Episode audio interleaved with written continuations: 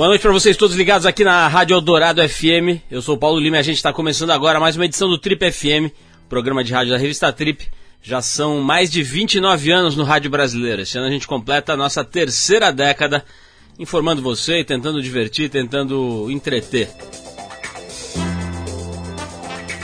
E no programa de hoje a gente recebe um dos maiores executivos do Brasil. O cara hoje dirige um dos maiores jornais brasileiros e já passou por grandes corporações, grandes empresas, sempre em cargos de direção.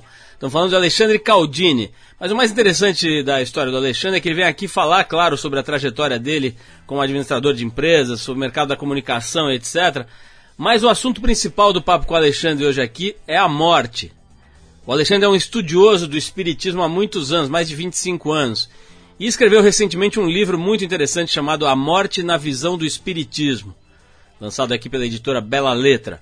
A gente vai conversar hoje sobre morte, sobre como a gente lida mal, ou às vezes nem lida com essa ideia, né, com essa noção e com essa grande certeza. O assunto vai ser abordado junto com Alexandre Caldini, que é um executivo de primeiro calibre, de grande calibre aqui, e também um estudioso do espiritismo. Tudo isso hoje aqui no Trip FM. Vamos abrir o programa com os canadenses da Sam Roberts Band, a faixa é Shapes Shifters, a música que abre o álbum lançado pela banda no último dia 11 de fevereiro. Vamos de música com Sam Roberts Band e a gente já volta com o presidente do jornal Valor Econômico, Alexandre Caldini, falando sobre morte aqui no Trip FM.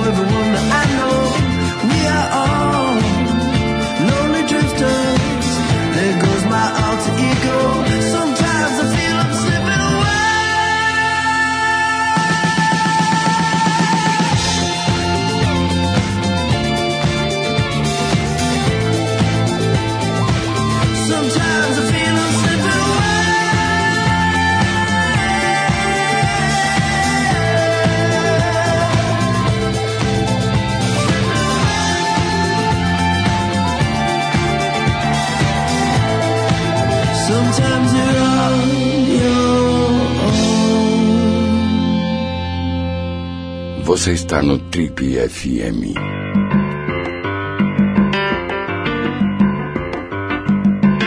Ele é presidente de um dos mais importantes jornais de economia, finanças e negócios do Brasil, Valor Econômico.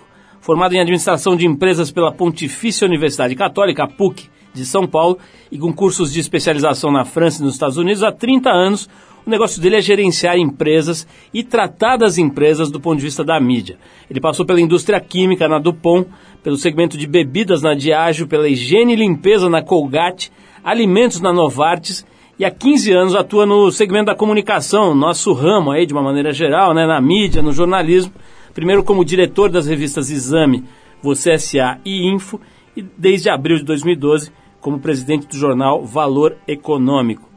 O papo aqui no Trip é com Alexandre Caldini, que também foi professor nas faculdades de Economia e Administração de Empresas da própria PUC e que acaba de lançar um livro muito interessante, é sobre ele que a gente vai falar mais aqui. O livro se chama A Morte na Visão do Espiritismo, lançado pela editora Bela Letra.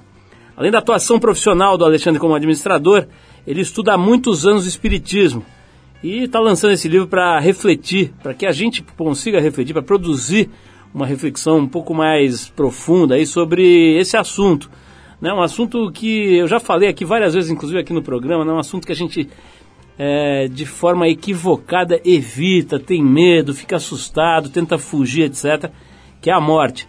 Tema pouquíssimo debatido, embora muita gente diga, né, isso é um chavão, que é a única certeza que a gente tem nessa vida. Né? Pode ser chavão, mas que é verdade é. Alexandre, é um prazer te receber aqui na Trip. Contrário, Paulo, e no obrigado. nosso programa aqui, a gente sabe, né, cara, que presidindo um jornal, enfim, uma operação gigante lá e tal, você deve ter uma agenda bastante disputada aí, gente querendo falar com você, querendo que você ponha ele na capa lá, o empresário que fez. Agora, agora é o Michel Klein, né?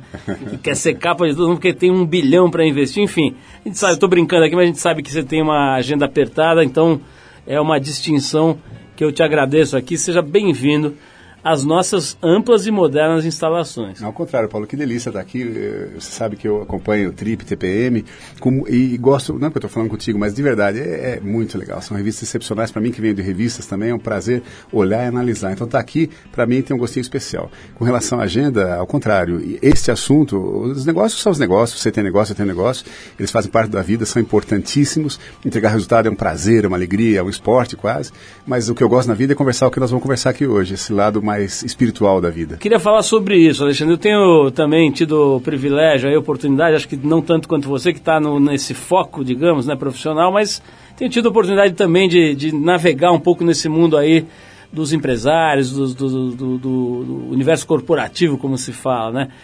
E eu tenho a impressão, sem dúvida, tem gente brilhante sobre vários aspectos, né, em vários campos do saber humano, uhum. tem figuras muito especiais aí. Mas eu tenho impressão, eu queria falar com você, conversar com você sobre isso. Eu tenho impressão que em alguns campos, em geral, de novo tomando cuidado com a generalização, em geral, esses caras estão pouco desenvolvidos. Né? Uhum. Até um tempo atrás era no campo físico. Os caras tinham pouquíssima cultura física. Agora, de repente, todos viraram Todo triatletas. É, né? é, exato. É, ou corrida de aventura, etc. Isso, bicicleta é melhor. Mas eu acho que no campo espiritual, em geral, o que se nota é que o cara não se desenvolveu tanto quanto nos outros, digamos, campos ou, ou setores em que um ser humano pode se desenvolver. Faz sentido isso para você? Todo sentido. Eu observo a mesma coisa que você está falando. Tanto que quando eu lancei esse livro, é, o curioso é que sempre as pessoas vêm pela curiosidade. Nossa, mas você, presidente de empresa, nossa, você fala inglês, nossa, você morou fora e você escreveu sobre espiritismo. Como se uma coisa é, fosse impossível com a outra, né? Mas também observo, Paulo, cada vez mais, e quando nós nos conhecemos, se você lembra, foi um grupo de empresários, que de executivos que estavam querendo se reunir para discutir questões é, da morais, questões é, íntimas, não é? E, e, ter alguma ação sobre, sobre essas coisas. Isso eu percebo cada vez mais. Mais e mais amigos meus buscam uma conversa que não é só conversa do negócio. E quando sabem que, que tem esse espaço, é, começa uma conversa assim, o que é muito interessante. Então, você muito bem disse, eu acho que teve esse momento e tem esse momento de cuidar do corpo.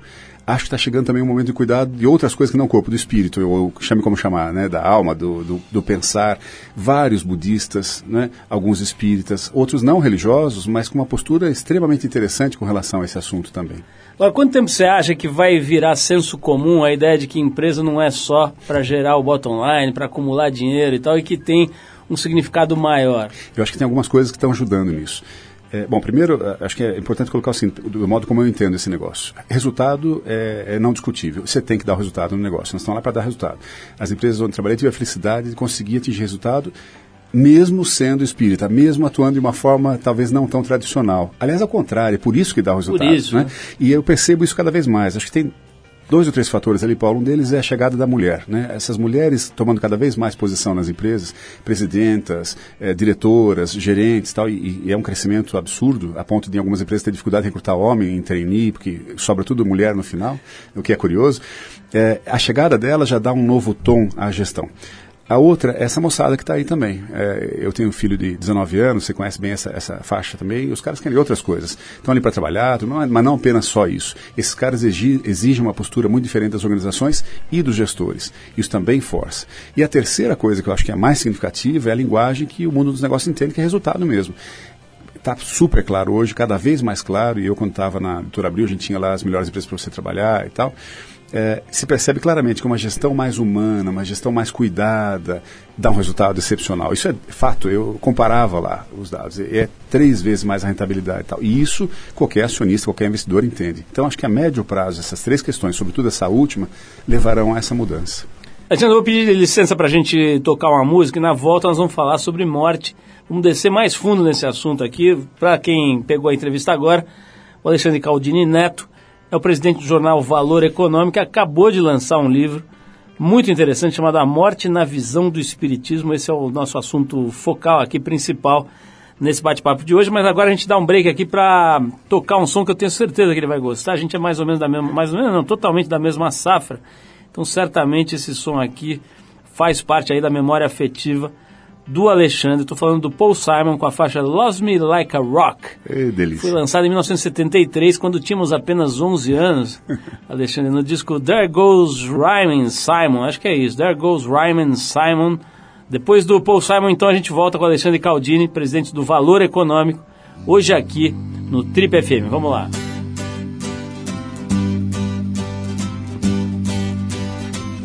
When I was a little boy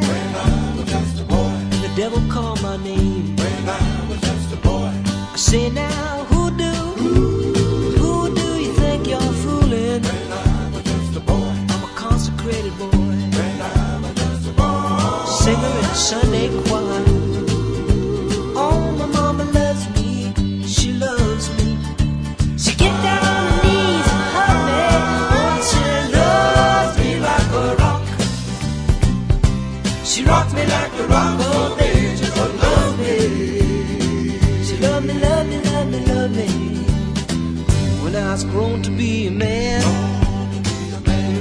Devil would call my name.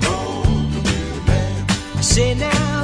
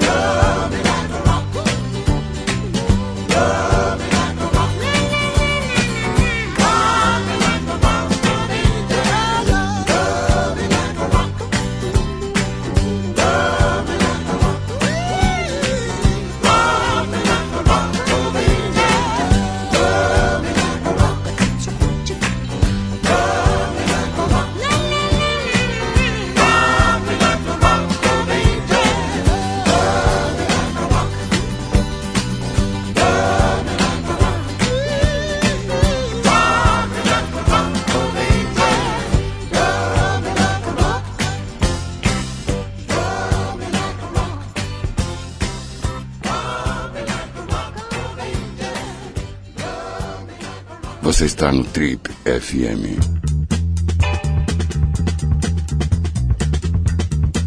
Legal, pessoal, estamos de volta. Esse é o programa de rádio da revista Trip. Hoje entrevistando Alexandre Caldini, que além de presidente de um dos grandes jornais, aí, o Jornal Valor Econômico, acaba de escrever um livro. Ele trabalhou a vida inteira no mundo empresarial, ligado a várias frentes, deu aula universidade e tal, e agora ele trata da morte no livro A Morte na Visão do Espiritismo. Alexandre, a gente falou um pouquinho sobre. Eu falei, né, na verdade, essa relação, uma coisa que volta e meia eu cito aqui, eu nunca esqueço, cara. Um dia eu estava lá na Indonésia já faz bastante tempo, sei lá, uns 20 e tantos anos atrás, eu estava lá na Indonésia sozinho e de repente passou um carnaval ali, um maior som, um, tipo um carro alegórico e flores e gente pulando e dançando. Tá? Eu fui atrás, né, dando uma de também tô nessa, vou junto e tal, fui lá meio dançando e tal, vendo onde é que ia dar aquele negócio. Acho que bem mais de 20 anos atrás, eu acho. A hora que terminou, que o negócio chegou no, lugar para onde ele estava indo, eu descobri que era um funeral. Olha só. Né? Era, na verdade, desceram lá um, um corpo de uma pessoa que, tá, que tinha morrido e tal, e ficaram velando, enfim, fazendo danças em volta e tal. Eu falei, pô, eu vim no carnaval e cheguei aqui a um enterro, né? Quer dizer, deu uma, uma, trincada no meu, no meu software, né? Quer dizer, não, tava, não tinha programação preparada para aquela visão, Sim. né? para aquela forma de lidar com o tal do passamento, né, uhum, como dizem uhum, aí. E uhum. foi uma das primeiras vezes que eu tive contato com esse, eu não sei se a, se a, melhor palavra é preconceito, né, mas com essa dificuldade que a gente tem aqui no Ocidente de uma maneira geral, né, de lidar com isso. Outra cena que eu não esqueço, eu vi uma vez uma pessoa atropelada lá, uma pessoa que tinha morrido atropelada, e vi, era, era perto de uma saída de escola, e as mães estavam muito preocupadas em fechar os olhos dos filhos, né, em, ta, em tapar os olhos dos filhos para que eles não vissem a pessoa morta. Né? E, enfim, na hora você entende aquilo como uma reação natural. Depois, refletindo, fala, pô, por que não ver aquilo, claro, né? Claro, claro. Então, eu queria que você refletisse um pouco, me contasse um pouco da tua visão, né? Uhum. Depois de ter estudado o uhum. assunto e, enfim, dentro e fora do espiritismo. Por que, que você acha que a gente lida tão mal com a morte? É, você bateu no ponto talvez mais importante dessa história toda, que é justamente a gente não lidar com a morte. Não é que a gente lida mal, a gente não lida com a morte, né? É, e um amigo querido que me ajudou a pensar o livro aí também, que teve uma filha é, jovem falecida, ele falava exatamente isso. Ele falava, olha, a gente desacostumou com a morte. Antigamente, eu sou de Sorocaba e nós somos do mesmo ano, que você citou, inclusive, antigamente a, a, a funerária estava no centro da cidade do lado do Correio, do lado do Banco do Brasil, os caixões expostos na calçada. De pé, morte, assim, de pé, né? exatamente. É. Você lembra igualzinho? Claro. Sumiu esse negócio, você não vê mais funerária, você não vê mais caixão. Antes, ainda anterior à nossa época, as pessoas eram veladas em casa, se punha o caixão em cima da mesa de sala de jantar. As crianças vinham e viam a, a, morte ali presente. Então era uma coisa mais cotidiana, mais, mais do dia a dia. Hoje a morte foi terceirizada. Você morre num hospital, você, ou num, num outro lugar que está preparado para isso. A morte nos atrapalha, porque você tem que, puxa, tem que ir lá naquele enterro, eu estou cheio de reunião, é uma coisa que incomoda a gente. Você vai por obrigação e pouca gente vai. Então não, não, não, não é surpresa alguma que a gente não sabe lidar com ela, porque ela não existe. A gente, é, é como você não vê mais a morte do frango, você vê um pedaço de peito no, né, no seu prato depois. Tá tudo muito. Aliás, recentemente, não sei se você lembra, Alexa Atala matou um frango e chocou os, os foi, acho que foi na Dinamarca, né? É, porque a gente não está acostumado com a morte, a gente deixou de lidar com ela. E por isso dessa surpresa. É que nem uma prova de matemática. Se você não estudou, você não sabe, você vai com medo. Se você sabe o que vem, você vai tranquilo e pega. Por isso a necessidade de conversar cada vez mais, estudar isso para estar tá preparado para a nossa próxima morte. Para quem acredita, já teve mais de uma vez isso. E sobretudo os que estão à nossa volta. Não é só gente idosa que morre, não é só gente doente que morre. Você morre por uma, diversos é, fatores a todo momento. Né? E a gente lida muito mal com essa história. Prova disso, Paulo, é que a gente fala perda. Ah, ele perdeu não sei quem. Quem disse que perdeu? Você perdeu alguém? Por que perdeu? Você acha que tem uma visão meio egoísta? Quer dizer, na, na medida em que você está privado do convívio, você entende como uma perda? Frequentemente, inclusive, a gente não quer que morra uma pessoa que está mais que pronta para morrer. Você fica ali segurando, não me deixe, não vá. A pessoa está literalmente apodrecendo naquela cama já, mais que na hora de ir embora, e a gente fica segurando aquela pessoa. Eu, sinceramente, acredito que é isso mesmo, egoísmo. Eu não sei se eu vou saber viver sem você. Isso aí vem outra dica para a gente. Vamos aprender a viver sozinho, né? Tem um texto ali, é, acho que é Guimarães Rosa no, no livro, muito interessante. Eu não sei se vou lembrar exatamente, mas diz mais ou menos o seguinte: Deus nos dá coisas e pessoas para que aprendamos a ser felizes. E depois Deus nos tira coisas e pessoas para que, que sejamos felizes sozinhos. Essa é a felicidade que Ele quer. Então acho que se bastar, sem nenhum egoísmo, mas estar bem consigo mesmo, independer das pessoas, a gente tem um apego enorme a tudo, às pessoas inclusive, aos bens e às pessoas. Isso é ruim para todo mundo, é ruim para aquele que está indo embora, porque você imagina um, um, casal e morre o marido e a mulher fica, ah, você me deixou, eu com as crianças aqui, como é que faz? Isso é um tormento para aquela pessoa que se foi, e um tormento para todo mundo que fica também. Como é que uma pessoa pode estar, tá, na visão do, do Espiritismo, na visão que você conhece mais profundamente, como é que você, qual é a melhor maneira de se preparar para morrer bem? Do que eu vejo na minha lida no Espiritismo e, e, conversando com entidades, conversando com espíritos que vêm ali, se fosse usar uma única palavra, Paulo, eu usaria desapego. Desapego a tudo. O que não quer dizer que você não queira trocar o carro, não queira ter uma casa melhor, não queira comprar uma roupa legal, não queira jantar num restaurante legal. Tudo isso perfeito, lícito e vai bem. Mas é que isso não seja a coisa mais importante da sua vida. Imagine o momento do, do desencarne, da morte, é, se você é muito rico, fala assim: eu, eu sou muito rico, muito poderoso, eu não posso deixar isso aqui, eu quero continuar mandando, eu quero levar o dinheiro junto comigo, né? Ou eu adoro meu filho, minha mulher, até o apego do amor mesmo, é um apego. É uma coisa que segura aquilo ali. E aí a morte é sofrida, é difícil, né? Porque aí você não está preparado para essa saída. Alexandre, nossa conversa está ótima, mas vou me desapegar um pouco dela aqui para a gente tocar mais uma música, mas vou voltar a ela. Vamos reencarnar a nossa conversa Opa. aqui já já. A gente vai com um cara chamado Bobby Hebb a música chama-se Sunny, uma das músicas mais regravadas e com mais versões na história da música pop. A gente vai na versão original, que foi gravada pelo Bobby Hebb em 66. Vamos lá de Sunny. Daqui a pouco a gente volta com o Trip FM. Hoje conversando com o presidente do jornal Valor Econômico e autor do livro A Morte na Visão do Espiritismo, o Alexandre Caldini. Vamos falar um pouco sobre reencarnação. Esse é outro assunto bem interessante. Vamos lá. Sunny. Yesterday my life was filled with rain. Sunny, you smiled at me and really eased the pain. Now the dark days are done and the bright days are here. My sunny one shines so sincere. Sunny one so true. I love you. Sunny Thank you for the sunshine bouquet. Sunny. Thank you for the love you brought my way. You gave to me your all in all. And now I feel ten feet tall. Sunny, one so true. I love you. Sunny. For the truth you let me see, Sunny. Thank you for the facts from A to Z. My life was torn like windblown sand. Then a rock was formed when we held hands. Sunny, one so true. I love you. Sunny. Smile upon your face, mm, sunny. Thank you, thank you for that gleam that flows with grace. You're my spark of nature's fire. You're my sweet, complete desire. Sunny one so true, yes, I love you. Sunny. All my life was filled with rain. Sunny, you smiled at me and really, really eased the pain. Now the dark days are done and the bright days are here. My sunny one shines so sincere. Sunny one so true. I love you. I love you. I love.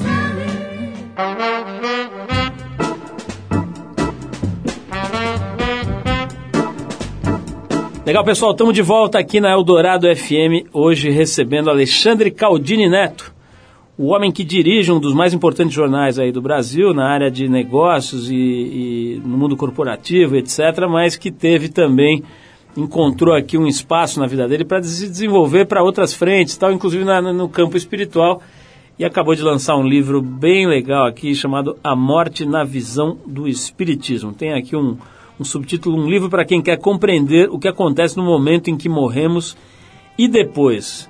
Vamos falar desse, desse, dessa história da reencarnação, Alexandre. Tem uma, tem uma pergunta aqui que veio pelo Twitter para a gente, a gente avisou que você vinha e tal, vem, a turma mandou perguntas aqui. O cara pergunta aqui o seguinte: a gente é punido ou premiado nessa vida pelas nossas ações em vidas passadas, o que muita gente chama de karma? Deu para entender? Quer dizer, então, essa, essa encarnação presente aqui, a gente teria sustos e problemas e tal em função de vidas passadas, de coisas eh, que a gente estaria pagando, entre aspas. Uhum de vidas passadas? Na visão do Espiritismo é assim que funciona? Então, é, é sempre é complicado a linguagem, né? Pagando ou punição, é, é, muito pesado isso aí. Como é que a gente compreende esse negócio? É, causa e efeito, ação e reação, consequência. Então, vamos, vamos esquecer a encarnação por um instante, Paulo. Se eu posso comer muito açúcar, muito sal, muita gordura? Posso. O que vai acontecer com a minha saúde? Vai ficar um bagaço. Eu vou sofrer as doenças, os malefícios dessa alimentação. Posso me alimentar adequadamente e praticar exercícios e levar uma vida mais saudável? Também posso. E vou ter os benefícios dessa vida mais saudável. Mesma coisa na encarnação e na reencarnação. Por que, que eh, supondo que haja Deus, o Espiritismo acredita em Deus, é, não seria justo Deus dar uma vida muito tranquila, muito interessante, muito feliz para um, e uma vida muito difícil, muito infeliz, é, com ausência de saúde, educação, riqueza e tudo mais para outro? Ora, se isso acontece isso acontece, há de haver uma razão. Se Deus é justo e permite isso, então há justiça nessa diferença, não é? É, e a justiça é explicada desse jeito. Os caras que estão mais equilibrados, mais tranquilos, melhores, eles já têm um tempo mais longo de vida, vamos dizer assim. Eles tiveram mais encarnações ou aproveitaram melhor essas encarnações e tiveram compromisso consigo mesmo no seu desenvolvimento, na sua correção. E o outro não, o outro cara não quis nem saber, tocou a vida como tocou, está batendo a cabeça ainda. Também esse está melhorando e vai melhorar. E há melhora constante. Mas as encarnações servem para isso. São várias experiências que a gente vai aprendendo um pouquinho a cada uma delas. Acho mais ou menos, Paulo, como se fosse um bom programa de trainee. Você passa por todas as áreas, vai aprendendo um pouquinho em cada uma. Então nesta eu aprendi a ser mais fraterno, nessa ser menos egoísta, nessa ser menos pão duro. E assim a gente vai se corrigindo e melhorando. Então é natural que a gente sofra as consequências e, e, as, e os benefícios desse modo de agir. Ô, Alexandre, tem uma, uma, um assunto sobre o qual também a gente precisa falar, que é a coisa da comunicação com os mortos, né? Isso é um assunto fascinante, né, para qualquer pessoa, mesmo que não tenha tido nenhuma morte de, de ninguém por perto. A ideia de você conseguir se comunicar é, é absolutamente fascinante, né? É, você fica tomado por isso. E a, eu queria saber também, na, na esteira dessa mesma pergunta, quando você fala nisso, imediatamente vem a, ideia, a, a imagem do Chico Xavier, né? Grande mito, grande figura aí, uh, talvez um dos maiores símbolos né, do espiritismo aqui no Brasil e tudo mais. E, e você sempre associa isso, aquelas, uh, uh, os livros psicografados, uhum. aquelas mensagens, as pessoas tomando sustos né, diante da, da, da, da da especificidade, da linguagem, dos detalhes que atestam né, que era de verdade aquela pessoa que, que morreu se comunicando. Queria que você falasse um pouquinho disso. Como é que se dá essa comunicação? Uhum. E se for possível encaixar na mesma resposta, o que, que representa o Chico Xavier para você e para o uhum. Espiritismo? Vou começar pelo finalzinho. Então, para mim, o Chico Xavier representa um espírito bastante compromissado com a sua missão aqui, de muitíssimo boa vontade e de um caráter absolutamente ilibado, perfeito, a ponto de ter produzido mais de 400 livros e ter tido uma vida pobre, não é? Nunca se beneficiou dos direitos autorais desse livro, doou tudo isso para as obras dos do centros espíritas da região de Uberaba ali. O que não é, não acontece sempre. Tem muita gente é, com livro psicografado milionário hoje em dia, não é? Não é isso que o espiritismo prega. Então, para o espiritismo no Brasil, ele foi importantíssimo na divulgação do espiritismo aqui. O Brasil é, de fato, é, o país com mais espíritas no mundo de longe, né? e é, pelo censo também, a, a religião com o maior número de, de, anos de estudo. Né? Então, tudo isso tem muito a ver com Chico Xavier, leitura e tudo mais. Então, muito respeitado. Agora, o Espiritismo não tem um, um herói, não tem uma figura central, não tem uma hierarquia. É, isso também é muito interessante e muito bem encaminhado. Com relação à psicografia, com relação às mensagens que vêm, a comunicação entre, entre os ditos mortos e os ditos vivos, se a gente pensar que a única coisa que morre, de fato, é o corpo físico, que nós continuamos, nós quer dizer o que? A sua inteligência, a minha inteligência, o seu caráter, o meu caráter, a nossa essência permanece. Então não há nada de surpreendente nessa, nessa comunicação, Paulo.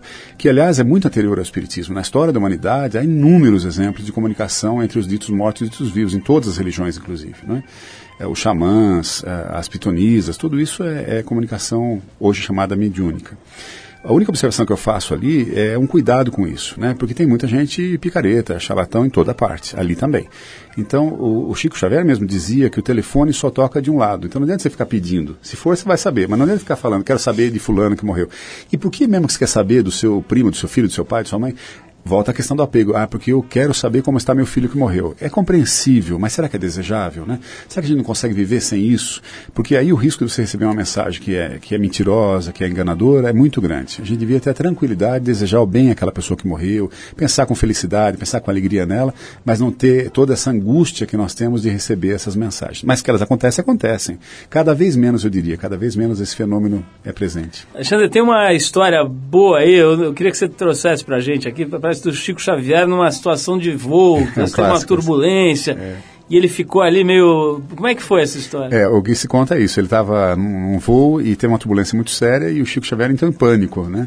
e aí tocou um pito do, do mentor dele, que é o Emmanuel, falando assim: Chico, que história é essa aí, né? Você, você tem medo de morrer, né? É, isso prova que nós todos somos mortais, somos pessoas comuns, né?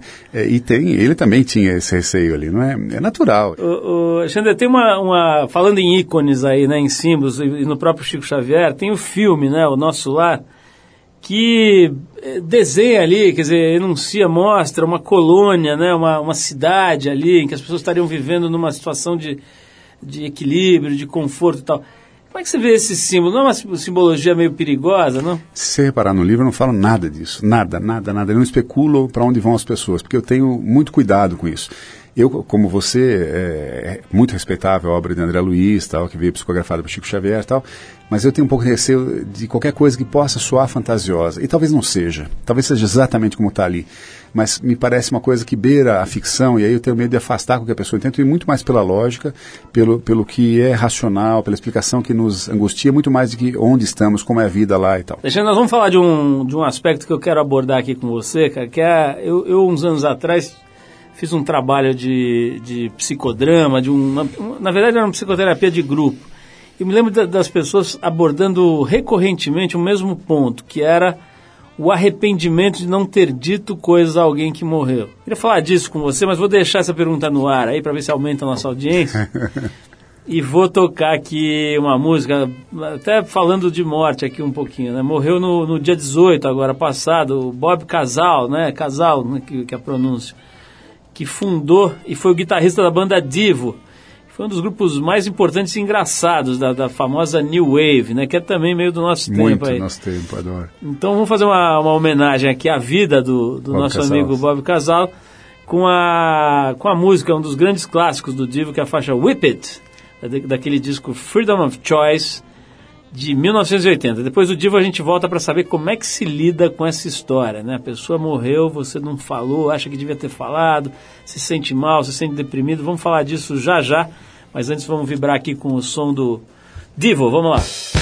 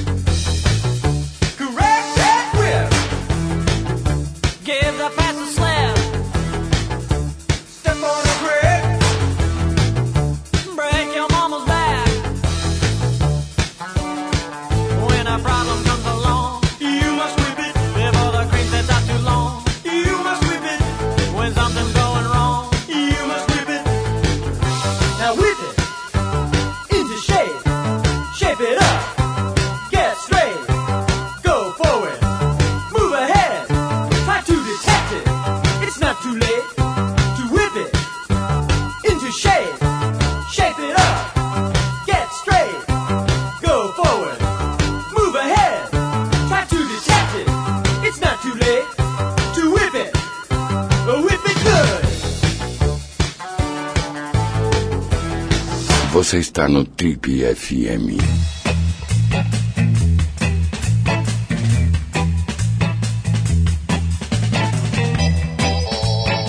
Legal, pessoal, estamos de volta hoje conversando com Alexandre Caldini, que acaba de lançar um livro interessantíssimo abordando a morte, né?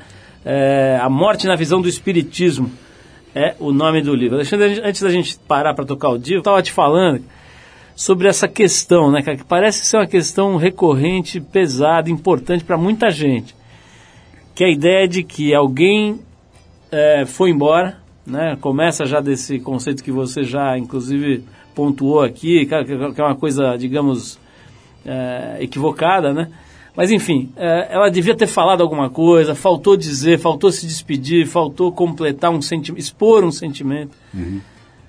De onde vem isso, cara? Tem uma, uma, coisa meio de culpa aí. De onde vem isso? E como é que, se, você acha que dá para lidar com isso? Dá para lidar com isso? Tem, eu cito dois casos no, no livro, Paulo, muito interessantes. É um, tem um livrinho chamado. É, e agora, vou lembrar o nome do livro já.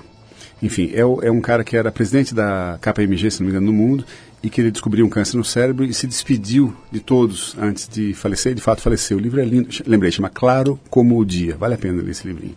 E agora, recentemente, a Folha de São Paulo até deu uh, o, o deputado, o. Deixa eu ver como chama dele, deputado do PT, que faleceu agora recentemente também, que era tesoureiro do PT, enfim, também se, se ah, despediu. O Guxiquem. É. se despediu dos seus amigos e logo depois faleceu. Isso eu acho uma beleza espetacular. A gente conseguir se despedir é um ciclo fechando temporariamente, mas fechando muito interessante. Frequentemente acontece o que você falou. A pessoa morreu, e eu estava brigado com aquela pessoa. A pessoa morreu e eu disse para aquela pessoa uma coisa que eu acho que não devia ter dito. Eu estava nervoso aquela hora. Ou a pessoa morreu e eu não disse alguma coisa que eu queria ter dito àquela pessoa. Não disse que a amava, não disse quanto respeitava, não disse quão grato eu era pelo nosso convívio e tal. Isso é complicado, porque daí fica um sentimento muito complicado com aquela pessoa. Aliás, fica com os dois. Com o que morreu e com o que ficou aqui. Por isso que vale a pena a gente ser muito atento ao sentimento, ao amor, à fraternidade, ao carinho. O exercício da palavra carinhosa é muito interessante. E não é só com sua mulher, com seu filho, com seu pai, com sua mãe, é com o garçom, é com o frentista, é com o seu manobrista aqui na porta, né? E aí, bom dia, tudo bem? Tudo jóia? Como vai? Um sorriso, custa nada, é uma delícia pegar na pessoa, encostar na pessoa. Isso é um ganho enorme para todo mundo. Além do que ajuda o nosso dia a dia por aqui também. Porque não se sabe a hora que você vai sair, é logo em seguida, né? Tem uma frase, até peguei aqui para ler, que eu acho tão interessante, é de George Eliot, que na verdade era uma novelista britânica chamada Marianne Evans, fala o seguinte: quando chega a morte, Paulo, não é da nossa ternura que nos arrependemos, é de nossa severidade. Então veja que coisa brilhante. É isso mesmo, né? É, é, depois já foi. Claro que você vai ter inúmeras chances de resgatar essa conversa, vai, vai conviver com essa pessoa novamente, possivelmente outra encarnação. E se já aconteceu isso, e se esse é alguém que está nos ouvindo, se essa é a sua angústia, por oração. E oração na boa. É falar, olha, pô, Paulo, pisei na bola com você, ó, agora nós estamos distantes aqui, mas eu queria retomar aquele ponto. Foi uma bobagem, uma besteirinha, a gente se desgastou por aquilo. Pô, eu queria tanto ficar numa boa com você. Essa fala, tão simples quanto isso, é uma oração linda, porque dita do coração, né? Esse, essa aproximação é muito boa. Alexandre, eu me lembrei de um outro episódio recente aqui em São Paulo é, que chocou todo mundo, né? Que foi esse pai que abraçou o filho e se jogou de um prédio, né? É uma situação muito difícil de, de entender, de compreender. Como é que é a história do suicida, cara? Né? Nesse, nessa tentativa de compreender esses fenômenos todos, de que maneira o Espiritismo lida com isso especificamente? Primeiro, com relação a esse fato que é muito recente, que aconteceu agora mesmo, acho que vale a pena a gente lembrar sempre, Paulo, que nós todos estamos a um passo de qualquer bobagem dessa, né? Eu me pego fazendo cada absurdo que eu falo, nossa, disso para uma coisa mais grave é um pulo, né? Então, primeiro compreender que todos nós somos iguaizinhos. A diferença entre eu e um criminoso é muito pequena. É um momento de bobeira. É, e aí, por isso, vale a vigilância sobre nós mesmos o tempo todo. É, com relação ao suicídio, é complicado. O que acontece? O suicida interrompeu aquela encarnação dele antes da hora. Ele tinha 36 anos para viver e interrompeu aos 17. Eu tinha 87 interrompeu aos 40. Isso que faltou vai faltar para o desenvolvimento dele naquele momento. E não tem direito a tirar. Quem tem direito a tirar a vida é Deus. Por consequência, ele vai para uma região, e por afinidade, ele vai para uma região onde estão outros espíritos que desencarnaram na mesma condição, é, com suicídio. Então, é uma região muito triste. Por quê? Porque as pessoas estão ali estão absolutamente desequilibradas, né?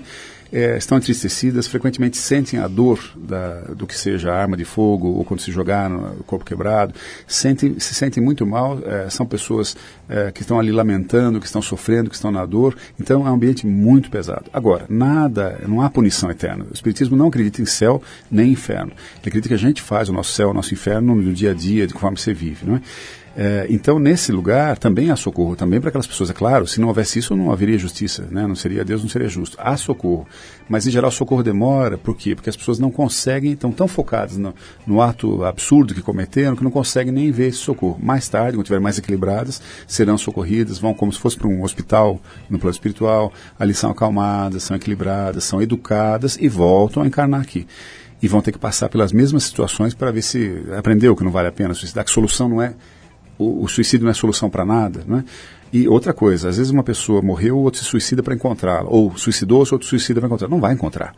Não vai encontrar porque estão em situações diferentes, momentos diferentes. O suicídio não é solução para nada, ao contrário. Essa, é, aproveitando essa tua, esse teu tempo todo que você dedicou para estudar essa, essa, esse conceito, né, os conceitos, a filosofia do espiritismo, se a gente pode chamar assim, é, uma questão aqui, porque é meio prosaica, mas tenho certeza também que um monte de, dos nossos ouvintes aí vão, vão querer saber.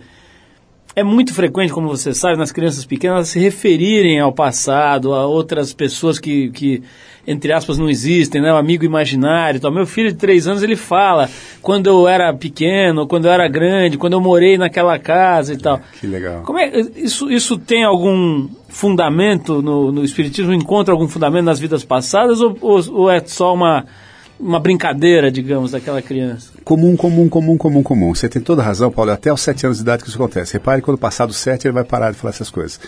Até os sete nós estamos encarnando ainda. Está mais no mundo espiritual do que no mundo material. E quando está velhinho, é o contrário. está mais no mundo também. Você está mais no mundo espiritual que no mundo material. Por isso que o velho dorme demais. Está dormindo tempo, tu já está para lá, está indo, está se preparando para ir. Está ficando cada vez mais fraco para ir. A criança, alguém como o seu filho, está de fato enxergando ali, coisas que você não enxerga, mas ele enxerga. E quando ele se refere à casa onde morou, quando eu era, ele está lembrando. Se você der um Google, se você olhar na internet, é um absurdo o número de depoimentos que tem, de espíritas e de não espíritas. É frequente a pessoa falar de coisa, e tem um documentário maravilhoso, acho que é da CNN, não é, não, não é da, do Discovery, sobre alguns casos de gente que lembra, tem um caso de uma indiana que lembra da vida passada, eles vão investigar exatamente o que ela diz, acontece, o marido está encarnado ainda, é uma menina de 3, 4 anos de idade. Então é muito comum. A gente esquece, mas vários lembram. Essa, essa a, a ideia, o poder, a capacidade de se comunicar com quem não está mais encarnado, é algo que você pode desenvolver? Todo mundo, todos somos médiums, né? Mas de, em graus diferentes. O que, que é mediunidade? É você ter uma relação com o mundo não material, né? É, alguns têm psicofonia, psicografia e tal, mas é sempre desenvolvido. Algumas pessoas é, é, é natural é, e é muito assustador, porque o cara começa a ver espírito todo canto, no trabalho, assusta, né, porque não sabe lidar com isso. Mas o importante é o seguinte: é, você é dono do seu corpo, você é dono da, da sua vida. Se você quiser falar, não quero, não quero ouvir, não quero conversar, esse não é o momento. Então você tem que educar a mediunidade. É isso que se faz no centro espírita. Você vai lá, estuda, estuda, estuda, aprende a lidar com isso, para que não fique vendo, ouvindo é, em momentos inadequados. Mas sim, todos podem desenvolver, uns de um jeito, uns para cura, uns para equilíbrio, uns para energia. Tem uma série de formas. Alexandre, não dá para te liberar aqui para terminar a entrevista sem falar de uma morte que é muito, tem sido muito anunciada, tem sido muito falada e ainda não aconteceu e talvez não aconteça nunca. Que é a morte do jornal. É, você está lá dirigindo um jornal, nós estamos aqui, é, enfim, fazendo revista, que é uma espécie de primo do jornal. E, enfim, estamos numa rádio que pertence a um grupo que tem um dos maiores jornais do Brasil também. Enfim, é, como é que é a tua visão sobre essa morte específica? Aí eu acho que você não vai precisar muito do espiritismo, mas assim, o que, que você está vendo? A gente tem dados aí, o New York Times agora falando que as, as assinaturas digitais deles estão bombando, etc. Uhum. Quer dizer, é um terreno que está mudando, né? As placas estão se movendo. Como é que você, dirigindo um grande jornal no Brasil tem analisado esse ponto? Olha, Paulo, quando lançaram o Valor Econômico, o Valor Econômico faz 14 anos este ano, foi lançado em 2000. Eu lembro, eu estava na Abril já, eu falei, esses caras são loucos, lançar um jornal agora, com a internet bombando, todo mundo anunciando a morte um jornal, e olha o que está acontecendo, o jornal tá, só cresce. Esse ano nós crescemos espetacularmente, 50% de EBITDA, que é uma coisa que não há em lugar nenhum. O ano, o ano anterior também crescemos bastante, estamos crescendo em publicidade, crescendo levemente em circulação, crescendo em eventos e seminários, crescendo em revistas, publicamos 30 revistas, 120 suplementos, então nós estamos num ano difícil que foi 2013, fomos muito bem. O que, que isso quer dizer? É, é, há futuro. Para nós, que é, que é, um segmento muito específico, é negócio e economia, não, não há dúvida. Agora, eu lembro do Dr. Roberto Tivita falar um negócio muito interessante, que tive o prazer de trabalhar com ele. O Dr. Roberto falava o seguinte, falava, meu compromisso não é com o papel e tinta, não é sujar de tinta ou papel. Meu compromisso é com a informação. Então, tudo que a gente tem trabalhado no valor econômico é o prestígio da marca, ela é muitíssimo respeitada, é, para que a gente tenha várias formas de comunicar com essa comunidade de negócio. Então, seminários, eventos, revistas, é, obviamente toda a parte digital, online, é, mobilidade, tudo isso está sendo muito trabalhado para que essa marca, valor econômico, com o respeito que ela tem, o prestígio que ela tenha, seja perene, dure muito mais. Isso eu tenho, não é que eu acredito, eu tenho certeza. Talvez não mais em papel, é, se bem que nós estamos, continuamos crescendo em papel, mas não tem problema. É o importante é que essa, essa linguagem, essa comunicação continue havendo, como tenho certeza que continuará. Então o jornal estará entre nós por muito tempo. Isso mesmo, talvez de uma forma diferente, mas estará ali por muito tempo ainda. Alexandre, olha, brigadíssimo aí, a gente estourou aqui até o tempo um pouquinho, mas acho que valeu a pena porque a gente conseguiu dar uma, uma, uma abordagem, acho bem franca, legal, quer dizer, a partir de uma, de uma visão, né, que é a visão do Espiritismo, muito rica, eu acho, para quem está nos ouvindo aí. Para mim, pelo menos, foi um prazer. Para mim foi é, muito grande prazer. Muito obrigado, Paulo. Sabe, é, desfrutar um pouco desse teu estudo todo e acho que quem quiser desfrutar de verdade vai dar uma olhada no livro já falei várias vezes aqui, A Morte na Visão do Espiritismo, da Bela Letra. A editora está em todas as livrarias, todas as redes. livrarias. Agora está até acabando a primeira edição, estamos reimprimindo, mas ainda tem um restinho dessa aqui logo tem a próxima edição. Sabe, Paulo, você me permite, o que eu acho bacana dessa conversa que a gente teve é que, no fim, no fundo, o que fica claro é assim, nós estamos falando de vida, claro. não da morte. A morte é um detalhe na vida, é um passo super... Assim como nascer é uma morte do plano espiritual para o encarnado, é uma, a morte é uma saída daqui, mas é, é, a vida que nós estamos discutindo, fraternidade, amizade, Não, e talvez seja a melhor forma, quer dizer, estudar a morte talvez seja a melhor forma de curtir a vida, né? Sabe por quê? Porque daí a gente fica com menos pressa, não preciso ter tudo, não preciso ser o cara, claro. não preciso, não ter o hedonismo a milhão. Calma, dá tempo. Valoriza o que você tem de verdade, que é o presente, né? É, isso. E o futuro, e toda parte, é muito legal. Bom, Alexandre, maior prazer, brigadíssimo. Muito a gente obrigado, vai Paulo. se despedir aqui de você encerrar o papo com o Alexandre, com a cantora norte-americana chamada Aquanaru. A faixa chama-se Nag Champa Gold. É, vamos ouvir então de, de, um disco chamado The Live and the Flame Sessions. Foi lançado agora em 2012. Alexandre, brigadíssimo pela presença, parabéns pelo teu trabalho, não só no mundo corporativo, no mundo agora da, da comunicação nos últimos 12 a 15 anos, e agora entrando na literatura aqui com essa belíssima obra aqui abordando a morte na visão do Espiritismo. Vamos ouvir a Kuanaru. Espero que seja bom, porque eu estou dedicando para você. Se não for, eu vou fazer o scalpo legal, aqui do, do Alexandre. Depois, é, depois a gente psicografa o que ele tiver para falar. Vamos nessa então, a Kuanaru a gente já volta. Valeu.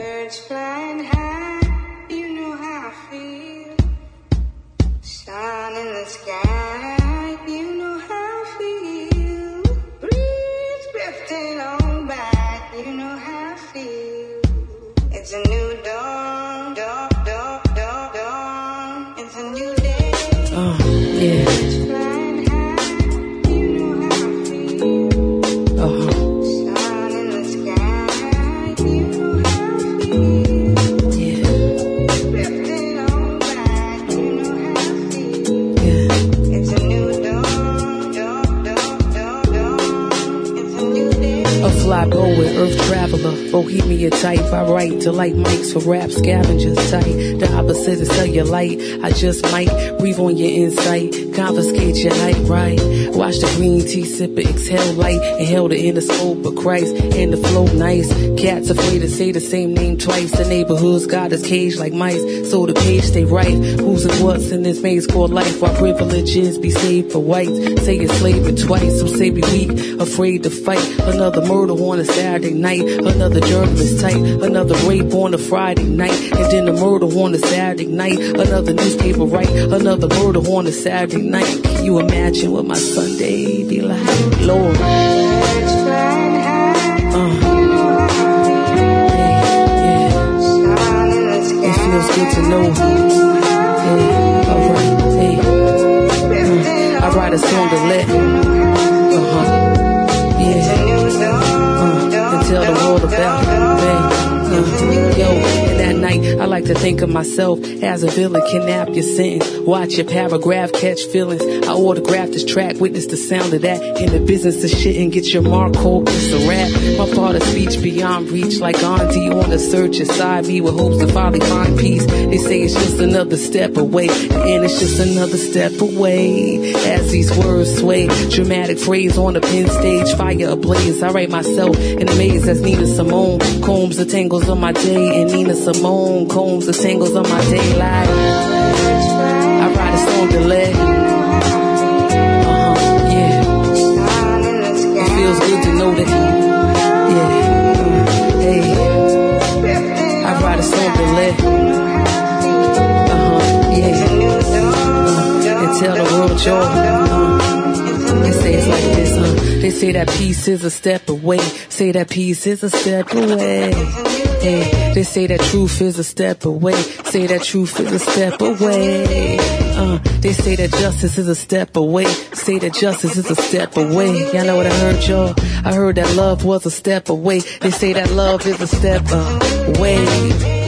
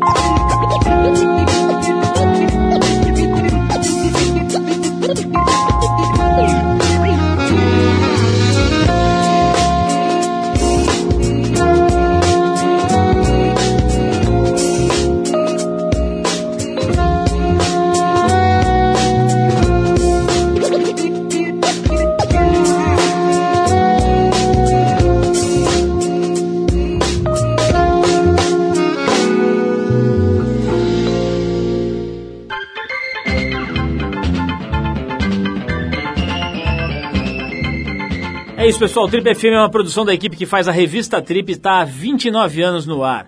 Apresentação Paulo Lima, produção e edição Alexandre Potashev. Para falar com a gente, você pode escrever para rádio@trip.com.br ou então pode nos adicionar no Twitter. A gente está lá no @tripfm. Para quem perdeu o programa de hoje, quer escutar de novo ou quer conhecer melhor o nosso trabalho, acesse o trip.com.br. Lá você vai encontrar um arquivo com centenas de entrevistas feitas por aqui nos últimos 13 anos. E você pode baixar essas entrevistas para escutar a hora que quiser e onde quiser. Você também pode acessar esse arquivo pelo aplicativo da Trip para o iPhone. É só procurar lá na Apple Store, que ele é gratuito. Na semana que vem a gente volta nesse mesmo horário com mais um Trip FM. Um abração e até a próxima!